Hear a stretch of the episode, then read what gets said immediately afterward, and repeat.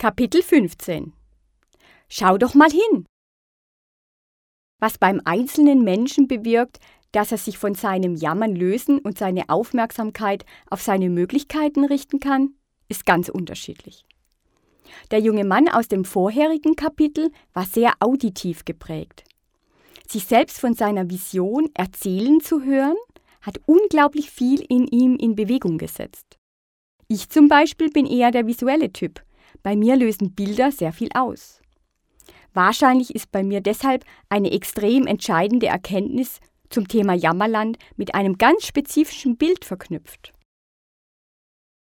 Mein Weg. Ihr müsst wissen, dass ich unter anderem Erlebnispädagogik studiert habe. Ein Teil dieser Ausbildung war die eigene Biografiearbeit. Im Rahmen dieses Teils waren wir Seminarteilnehmer mit der Fähre von Genua aus auf die Peloponnes gelangt und dann mit Kajaks die Küste entlang gepaddelt. Wir gingen immer wieder an Land und bivakierten dort.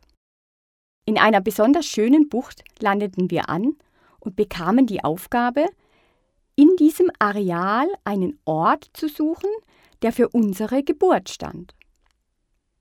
Anschließend sollten wir in einer kreativ-rituellen Gestaltung unsere Biografie mit all den Ups und Downs zeigen.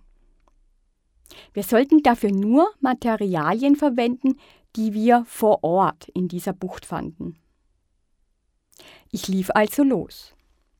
Ich sammelte alles ein, was mir geeignet schien, um mein Leben darzustellen, und hielt gleichzeitig Ausschau nach dem Ort meiner Geburt. Lustigerweise fand ich ausschließlich einzelne Schuhe und alte Flaschen. Na gut, dachte ich und trug all meine Fundsachen an einem Fleck zusammen. Als ich das Gefühl hatte, dass ich genug gesammelt hatte, fing ich an, die Schuhe und Flaschen zu sortieren. Dabei entdeckte ich, dass just an diesem Fleck eine ganz kleine Quelle war, aus der Wasser blubberte. Und ich dachte, das ist perfekt, das ist der Ort meiner Geburt. Ich sehe. Ich wusste schon, dass ich um mein Leben visualisieren zu können, mich an diesen Fleck stellen und schauen sollte, wie der Weg von der Geburt an so verlaufen war. Das tat ich.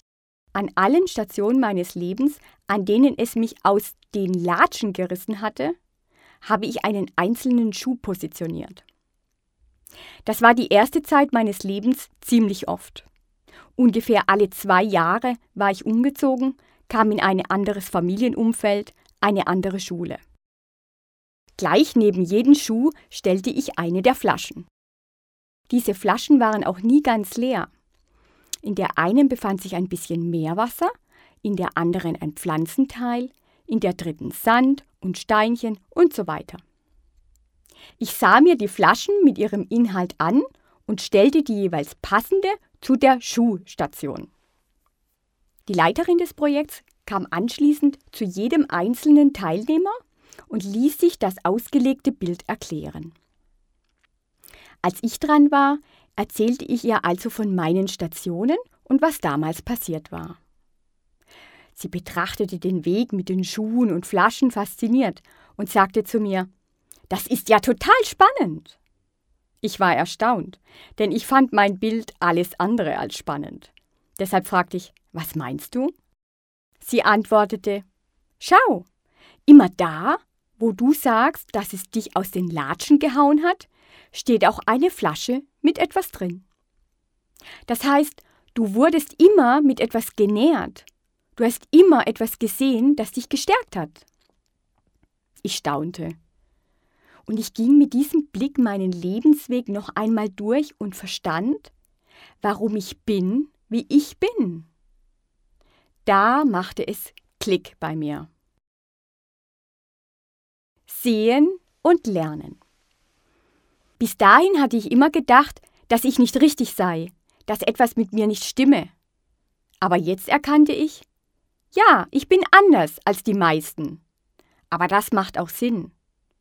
Ich konnte von klein auf in meiner Biografie stets die stärkenden Elemente, die mir begegnet sind, wertschätzen. Mein Fokus lag immer auf diesen positiven Erfahrungen. Und waren sie noch so subtil? Ich nahm sie wahr.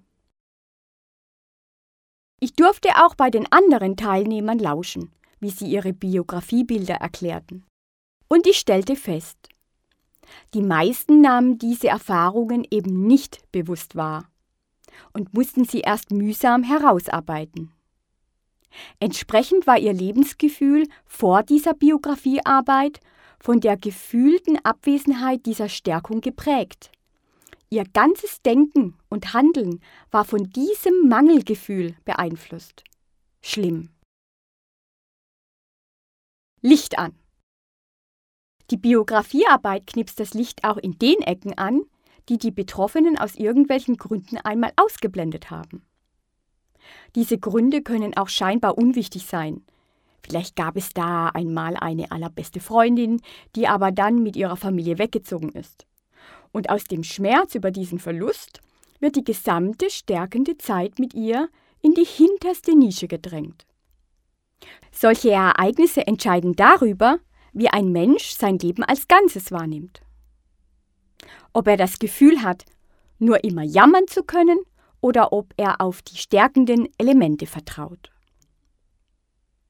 Doch das ist das Gute an der Biografiearbeit.